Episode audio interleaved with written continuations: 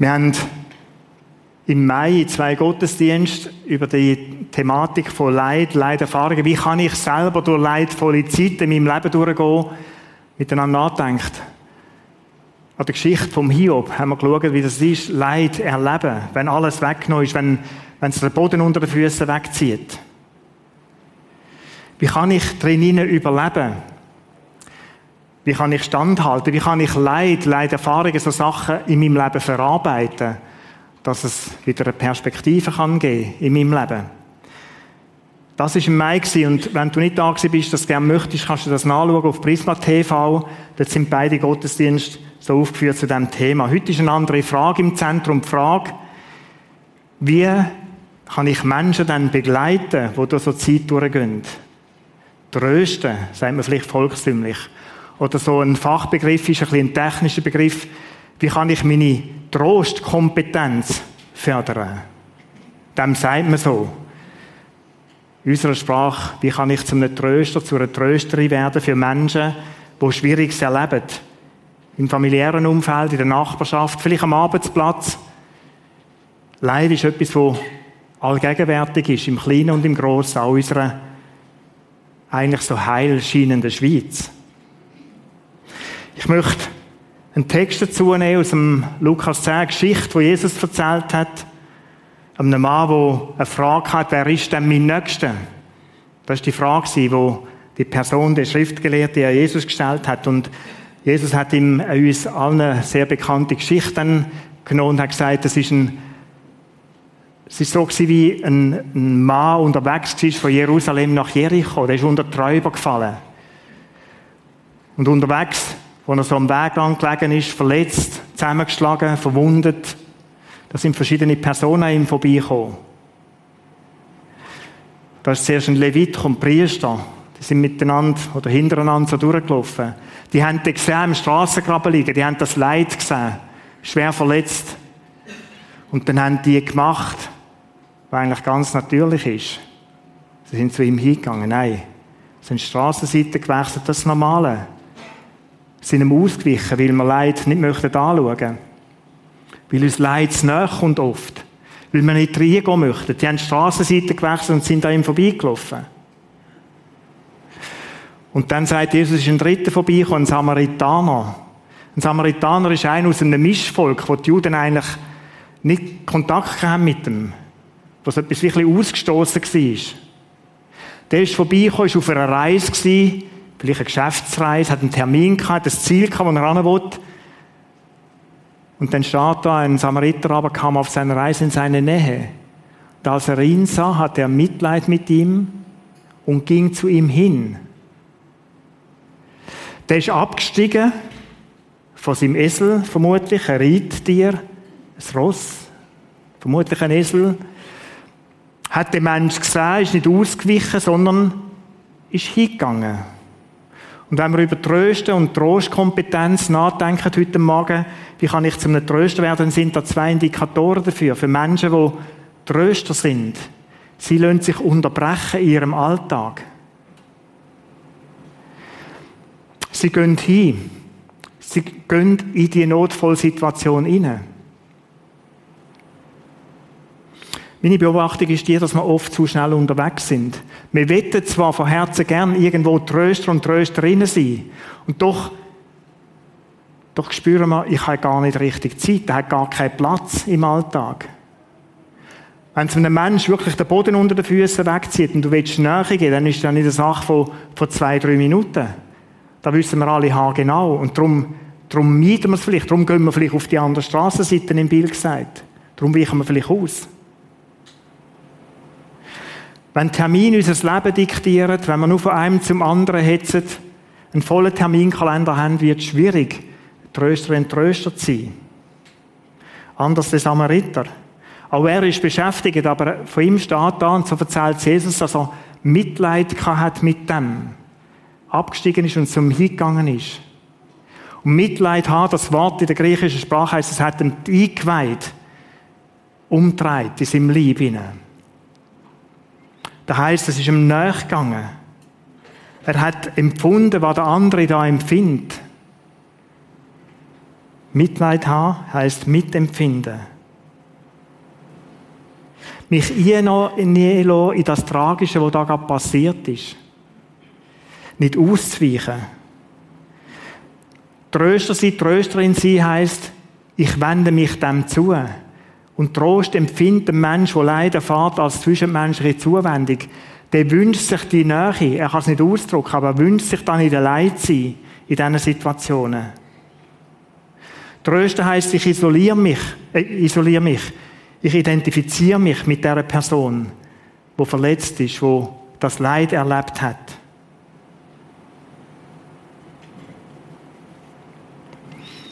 Die Frage ist, habe ich Zeit in meinem Alltag, mich unterbrechen zu lassen? Habe ich das im Fokus?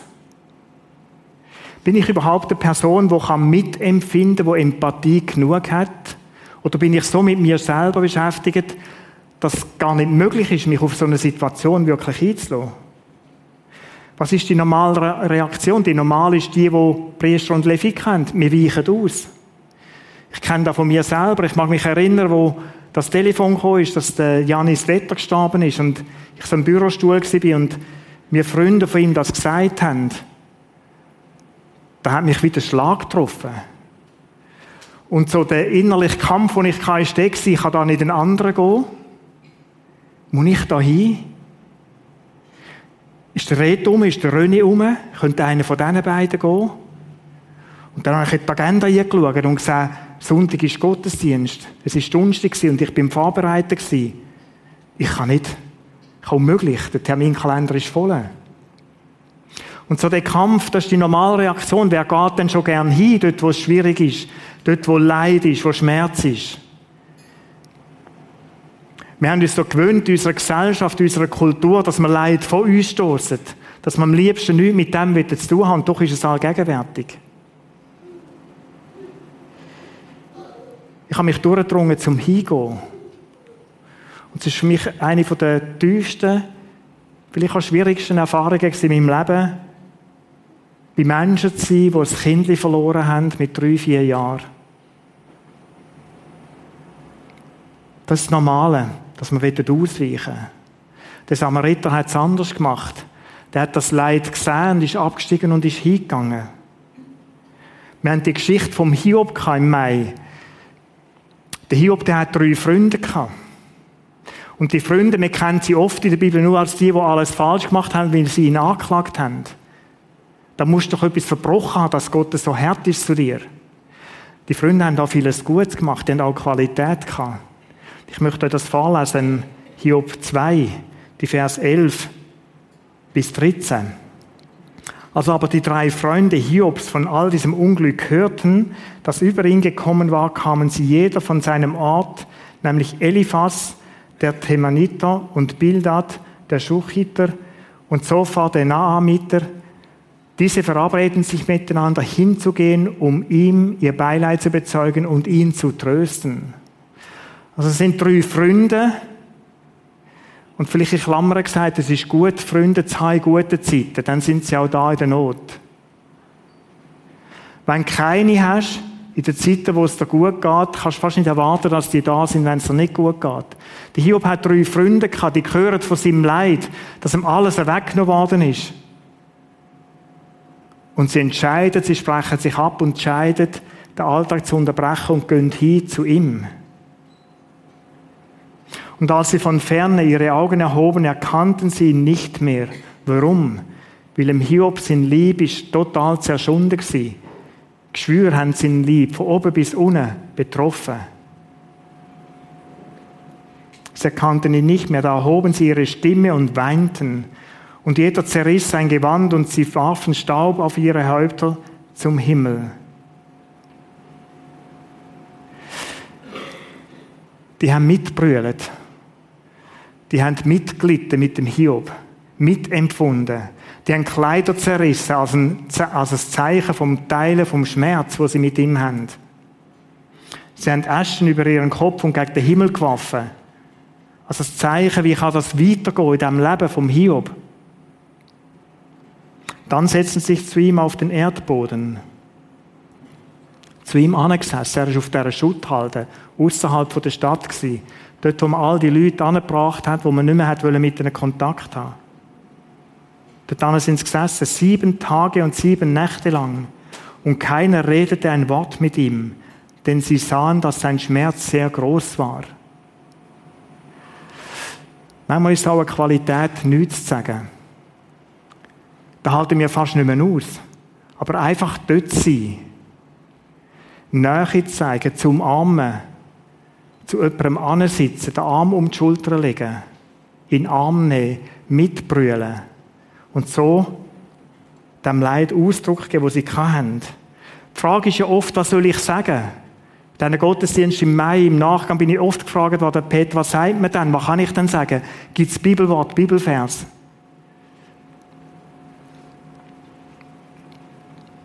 Nochmal, schau, es ist auch eine Qualität, nichts zu sagen. Und es ist oft vielleicht schwieriger. Aber was ist schon richtig, wenn ich etwas sage in dieser Situation? Und manchmal sagt der Geste mehr aus, wenn ich etwas sage. Wenn ich einfach mitbrülle, Arm in Arm, so haben wir es bis letztes gemacht, zusammengestanden über dem Elend und du kannst in so einem Moment gar nicht anders wie einfach mitbrüllen. Wenn du das Schluchzen, das Leid, das Brüllen von Leuten hörst, die jemanden verloren haben. Wenn wir Trostkompetenz entwickeln, zu Trösterinnen und Tröster werden, dann ist es wichtig, dass wir Alltag, unseren Alltag vielleicht unterbrechen lassen. Dass wir aufmerksam werden auf Menschen, die an unserem Wegrand sind, wo es nicht gerade so gut geht. Wenn ich zu dem nicht parat bin, dann werde ich nicht Trösterin und Tröster sein. Oder nur ganz so oberflächlich, unbeholfen. Das Zweite, was dazugehört, dass ich Trösterin und Tröster kann, ist, dass ich die Phase kenne, wo Menschen durchlaufen, wenn sie Leid erfahren. Ich habe das im Mai in diesen Gottesdienst gesagt, ich möchte es nochmal kurz aufnehmen, zurückschauen auf das. Von der Verena Kass, sie hat die Phase so beschrieben.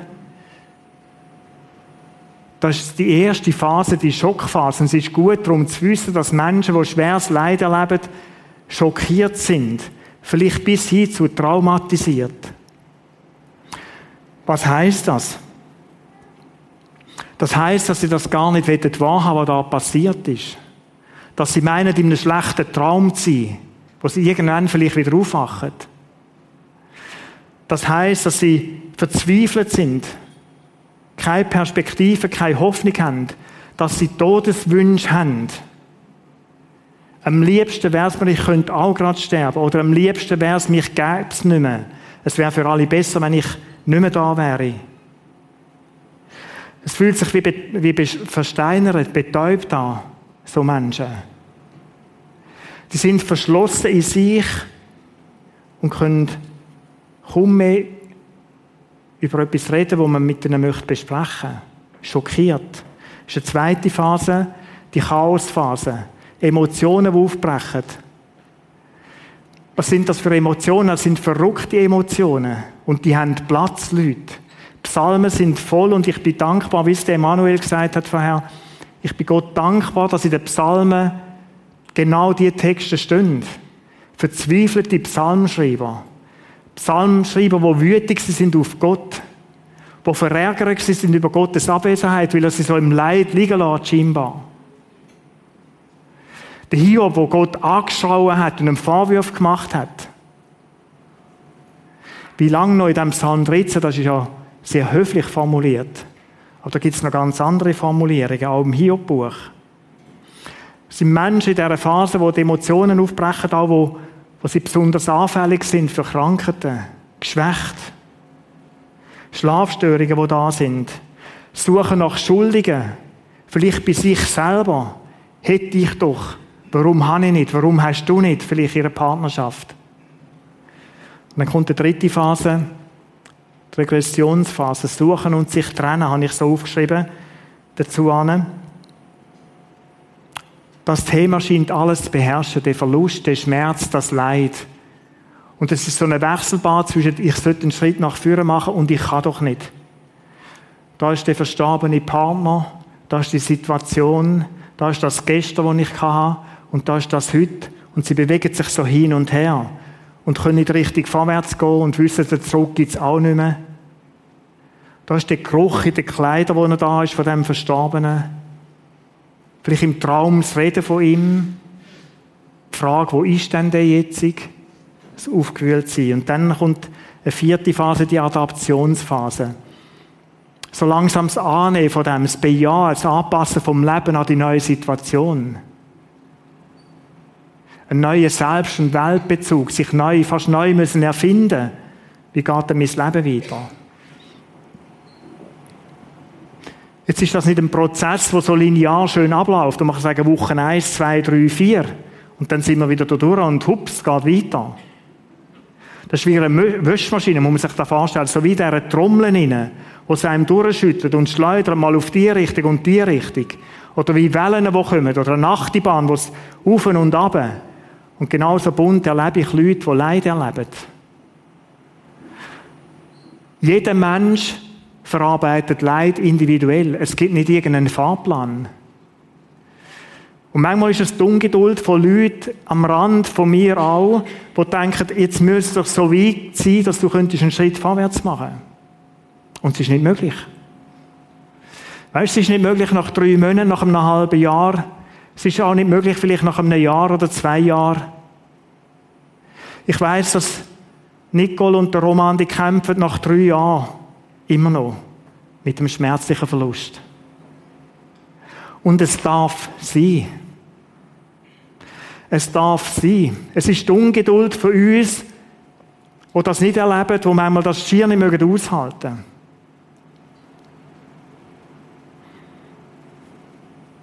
Es ist gut, wenn wir reden von Trösten und Trostkompetenz, dass wir wissen um die Phase. Durch was für Emotionen, Gefühle und Situationen geht denn ein Mensch, der Leid erlebt? Egal wie schwer und tief. Es ist gut zum Verständnis und es ist gut, vielleicht auch zu wissen, was in diesen Phasen hilfreich für einen Mensch. Wann ist es hilfreich, nichts zu sagen, einfach da zu sein? Was gibt es für Hilfen, die ich anbiete? Ich kann es würde den Rahmen sprengen. Ich habe es auf einer Platte so zusammengestellt. Ihr könnt das gerne hin am Ausgang mitnehmen. Einfach zu jeder Phase verschiedene Sachen, wo ich kann, kann helfen, wo ich kann unterstützen, Personen, die in so Situationen sind. Und das gehört irgendwie zu der Aneignung, zur Förderung von dieser Kompetenz oder auf dem Weg zum Tröster, in Tröster werden, zu wissen, was wäre denn jetzt hilfreich? Es gibt so manchmal ein Telefon, wo mir jemand fragt, du, ich, ich möchte den Tego besuchen, der ist schwer krank oder wird gleich sterben. Was könnte ich denn machen? Was für Worte könnten helfen? Nimm das Blatt mit, das sprengt den Rahmen da und schau mal rein. Vielleicht ist es eine gute Vorbereitung, sich mit dem mal zu beschäftigen. Zurück zu unserer Geschichte. Was ist denn hilfreich in dieser Geschichte? Was hat denn der barmherzige Samariter gemacht? Ein Samariter kam auf seiner Reise in seine Nähe und als er ihn sah, hatte er Mitleid mit ihm, der Alltag unterbrochen, ging hin zu ihm, verband ihm die Wunden und goss Öl und Wein darauf. Wir können heute sagen, so das Notwendigste, das, was die Not geboten hat zum Machen, hat er gemacht. Er hat die Wunden verbunden, ganz natürlich, und hat Öl und Wein darüber gegossen. Das war ein Heilmittel in dieser Zeit. Öl hat eine heilende Wirkung gehabt. Eine reinigende Wein. Und so hat er das gemacht Was heißt denn Öl über die Wunde zu gießen, wenn ein Mensch verletzt ist? Ich glaube, es ist einfach Nähe geben bei ihm sein, näher sein, Anteil nehmen. Für mich ist der Satz von Paulus durch den Kopf gegangen, der hat einen Vorsatz, oder freut euch mit denen, die Freude haben, weint mit denen, die weinen. Beide Pole in einem Satz von Paulus und beides gehört zum Leben. Öl auf die Wunde von einem Verletzten, Verwundeten, von einem Menschen mit Leid, in Leiderfahrungen zu tun, der mit dem betroffen ist oder von dem betroffen ist, heisst, Gang zu hin, ich trauere mit ihm, ich nehme Anteil. Ich drücke mein Mitgefühl aus. Genauso wie es Hiob seine Freunde sehr gut gemacht haben. Einfach dort sein, in der Nähe sein. Die Frage ist, die ich mir gestellt habe, wo und wie lernen wir denn das in unserem Leben? Wo gibt es Vorbilder, wo man sagen, das sind, da kann ich abschauen. Ich bin auf ganz einen anderen Schluss gekommen. Ich meinte, und das betrifft viele von uns, wir alle gehen irgendwann, früher oder später, durch leidvolle Erfahrungen durch. Die sind schwierig. Und so verrückt, dass es ist, es sind zudem wie Lehrmeister, wie ich mit anderen umgehen kann, die auch Leid erleben.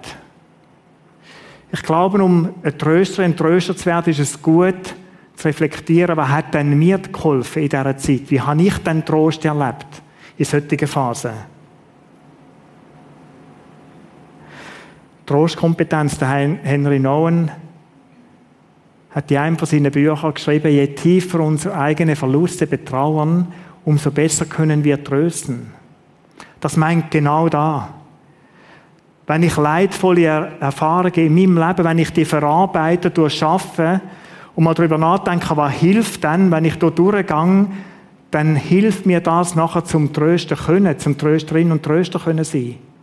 Dann fördert da im Nachhinein meine Trostkompetenz. Der Paulus schreibt etwas Ähnlichem im, im 2. Korintherbrief.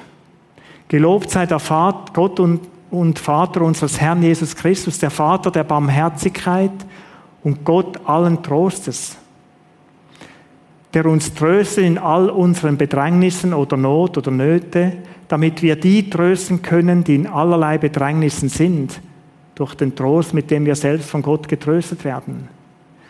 Oder in dem intimen Moment von Not erleben und mit Gott zusammen durch das Leid durchgehen, zu spüren, der ist da, der treibt, das fördert meine Fähigkeit, andere Menschen zu trösten, die Gleiches erleben.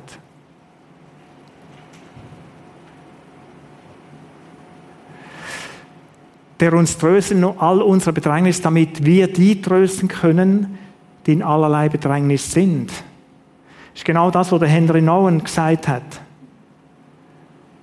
ist genau das, was ich in mir selber auch erlebe und spüre. Das, was ich selber durchlebt und durchlitten habe in meinem Leben, wenn ich mich zurückerinnere, was mir da geholfen hat, dann hilft mir das, besser zu trösten. Es sind nicht das die, die intimsten Momente mit Gott, wo es mir gut gegangen ist. Die nächsten Momente mit Gott habe ich da erlebt, wo es mir nicht gut gegangen ist. Und wird sie weiter dann erleben. Dann ist Gott näher. Dann, wenn Menschen sprachlos sind, wenn ich mich nur mit ihm kann ausdrücken, weil er kann nachempfinden, wie es mir geht. Das sind die Momente, die mich feig machen, vielleicht später irgendwann auch zu trösten. Öl ist als Zeichen vom Heiligen Geist in der Bibel. Und meine Frage ist, ist es nicht möglich, auch ihn zu fragen, was soll ich denn, wie soll ich mich verhalten, was könnte hilfreich sein in dieser Situation? Auf dieser Autofahrt hin zu Letters, da habe ich nur gebeten, nur mit Gott geredet. Ich habe keine Ahnung, wann ich da antreffe. Wie soll ich, wie soll ich da umgehen? Gott, was hilft? Jeder, der so etwas, der so etwas begegnet im Leben, der wird ja nichts falsch machen. Die Unbeholfenheit, die habe ich gespürt wie nichts anderes.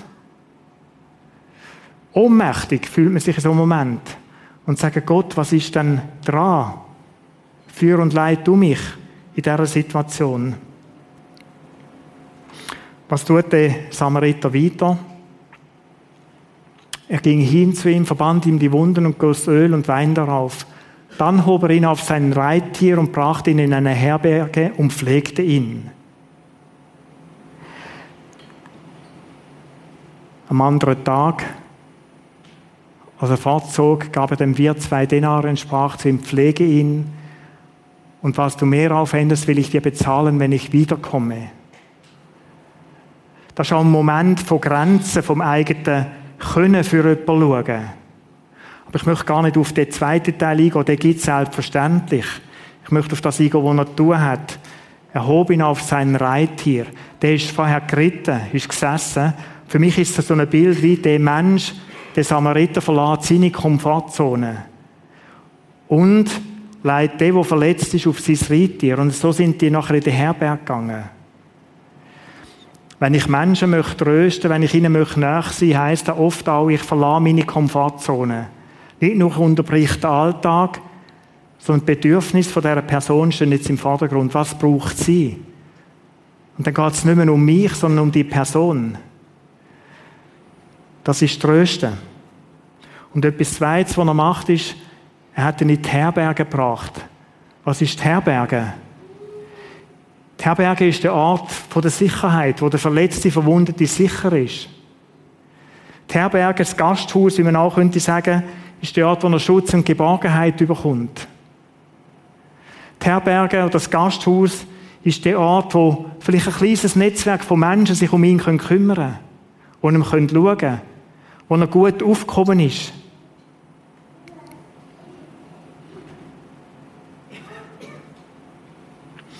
Ich bin überzeugt, dass der Ort, das Gasthaus, die Herberge als Vaterhaus von Gott ist. Und ich bin überzeugt von dem, dass es nichts Besseres gibt, als mit Menschen, die verwundet worden sind, verletzt sind, durch Leid durchgehen, wenn wir sie zu Gott bringen können. Wie denn? Zuallererst einfach, dass man für sie betet. Schau, es sind Menschen, die Leiderfahrungen machen, das ist auch Gottes Beziehung enorm strapaziert, aufs Äußerste strapaziert. Und bei manch einem bricht sie auch an diesem Punkt. Das sind Menschen, die nicht mehr beten mögen oder wenn dann nur Anklagen zu Gott haben. Und sie haben es nötig, dass andere für sie beten. Vor Gott einstehen für sie. Dass sie ihn zu dem Gott bringen, der sagt, ich will den gebrochenen Halm, Strohhalm, den geknickten, ich will den nicht noch ganz brechen. Zu dem Gott, der sagt, ich will den glimmenden Dach nicht auslöschen. Tröst und Trauer zur Trauerkompetenz gehört auch, dass ich vielleicht den Menschen einlade, miteinander vor Gott zu kommen.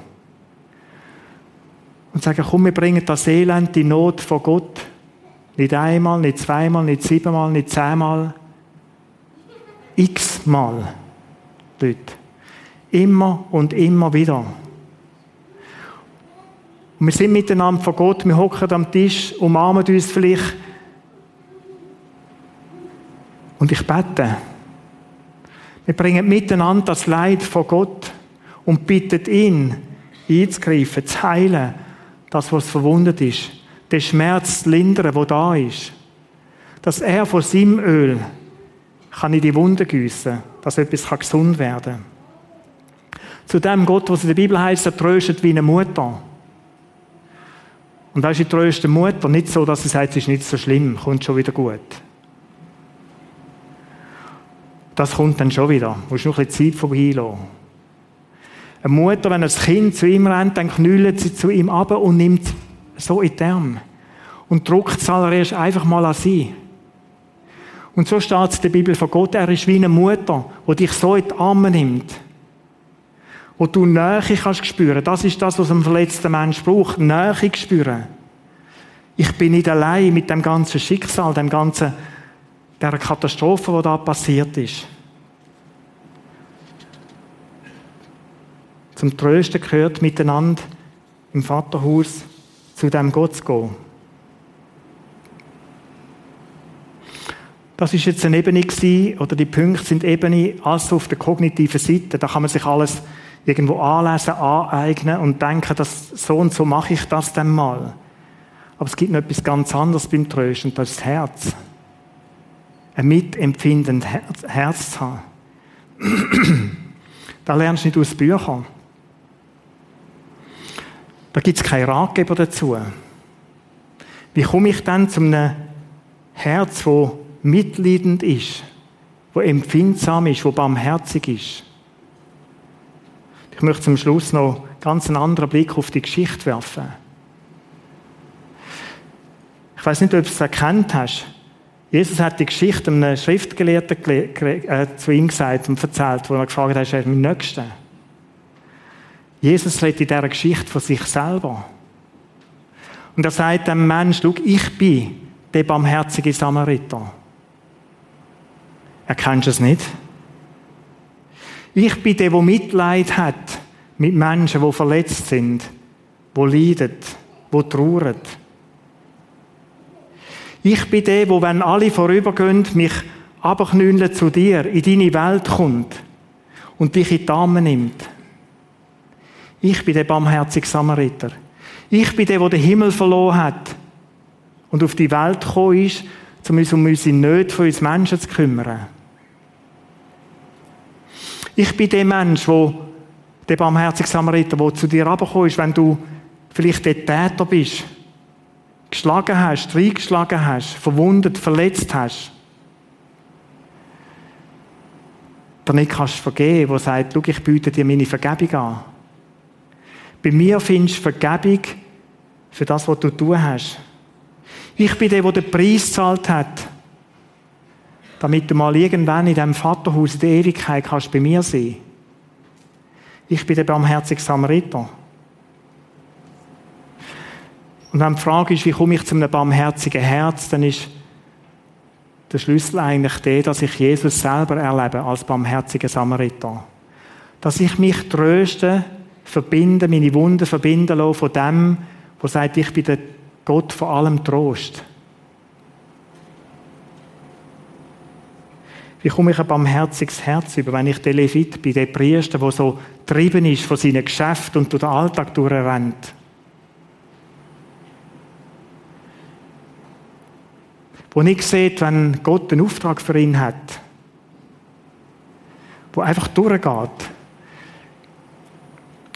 Wie werde ich zu einem Menschen mit einem barmherzigen Herz, wenn ich der Räuber bin, der sich nicht vergehen kann? Oder der Schriftgelehrte, der die Frage stellt, wer ist denn mein Nächster? Ein Mann, der alles gewusst hat. Theologie ausbildet vom Besten, aber ein Herz Herz hat. Nicht mehr empfindsam war für die Not, nicht vom Nächsten, vom Schwachen. Bekomme ich zu einem barmherzigen Herz, wenn ich selber der Verletzte bin?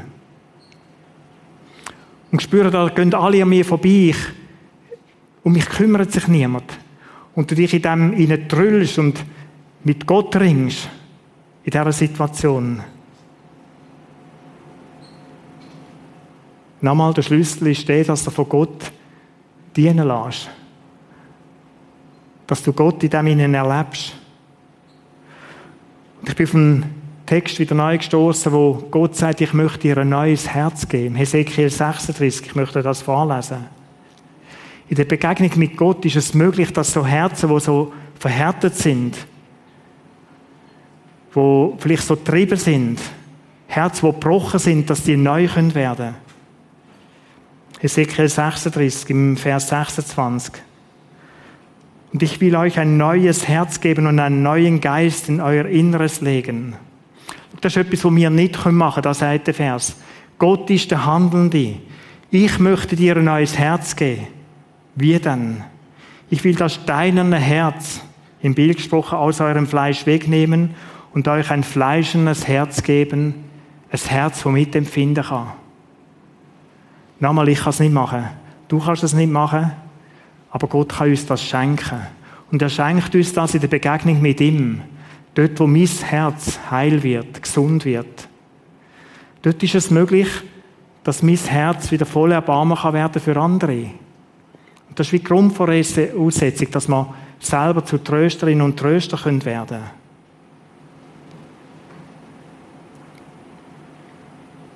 Ich möchte dich heute Morgen fragen, wer bist du in dieser Geschichte? Heute Morgen. Bist du der Schriftgelehrte oder die Schriftgelehrte, wo so viel weiß? X Verse kann zitieren, alle biblischen Geschichten kennt, aber gespürt, eigentlich ist mein Herz hart. Ich bin bei allem Wissen nicht fähig, mich um meinen Nächsten zu kümmern. Ich finde wie keine Empathie, keinen Zugang zu so Menschen. Bist du der Levit oder der Priester, der so trieben durch den Alltag durchrennt? Gar nicht achtsam sein für die Leute, wo Gott ihren Weg anstellt? Wo du Begegnungen hast, vielleicht in der Familie? Wo lieber ausweicht, weggeht und sagt, keine Zeit, geht nicht. Ich mag nicht. Bist du der Verletzte selber, wo heute Morgen vielleicht da ist und eine Not empfindet, erlebt, mit einer Not kämpft, mit Leid kämpft, mit Gott ringst?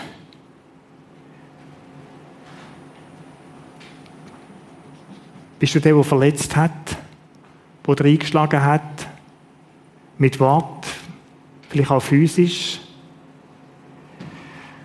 wo Leute mobbt, ekelt, rausekelt? Merkst da und weißt nicht recht, wie zurück? Kannst du vielleicht selber nicht vergehen? Ich möchte dich einladen, heute Morgen mit dem, mit deinem Herz, vielleicht ist es steinig, mit dem Herz zu Gott zu kommen und zu sagen, Gott, da bin ich. Da bin ich als der Schriftgelehrte, der alles weiß, aber mit dem harten Herz. Verändere mich. Oder als der Levit, der sagt, ich bin so drängt, ich möchte dich einladen, zu Gott zu kommen und sagen, ändere du das Denken in mir hinein. Ich möchte es dir bringen. Verändere mein Herz.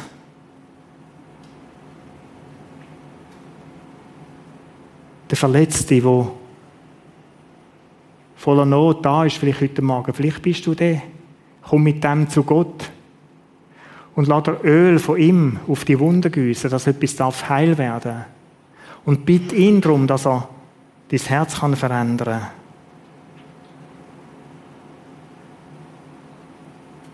Der Täter, der sich nicht vergeben kann, bitte Gott, dass er dir vergibt, damit du fähig bist, auch anderen wieder zu vergeben. Sag zu Jesus ganz einfach, da bin ich. Oft ist es schwierig, was soll ich zu Gott sagen? Es ist ganz einfach. Da bin ich, Gott. Hilf mir in meiner Not, in meiner Unbeholfenheit. Du kennst sie, komm du rein, verbind du, heil du. Und schenk, dass ich ein Mensch werden kann, der mitempfindet, mit Menschen an meinem Weg, auf meinem Weg, die es nötig haben in einem kurzen Moment einfach von der Stille, wo du selber vor Gott kannst sein und ihm das sagen, was du möchtest. Ihn auch einfach bitte, schenk mir neu ein empfindsames Herz. Es hat so viele Menschen mit Leid und Not an unserem Weg, in unserer Schweiz, an dem Ort, wo du wohnst, wo du schaffst, in der Nachbarschaft. Ein Moment von der Stille.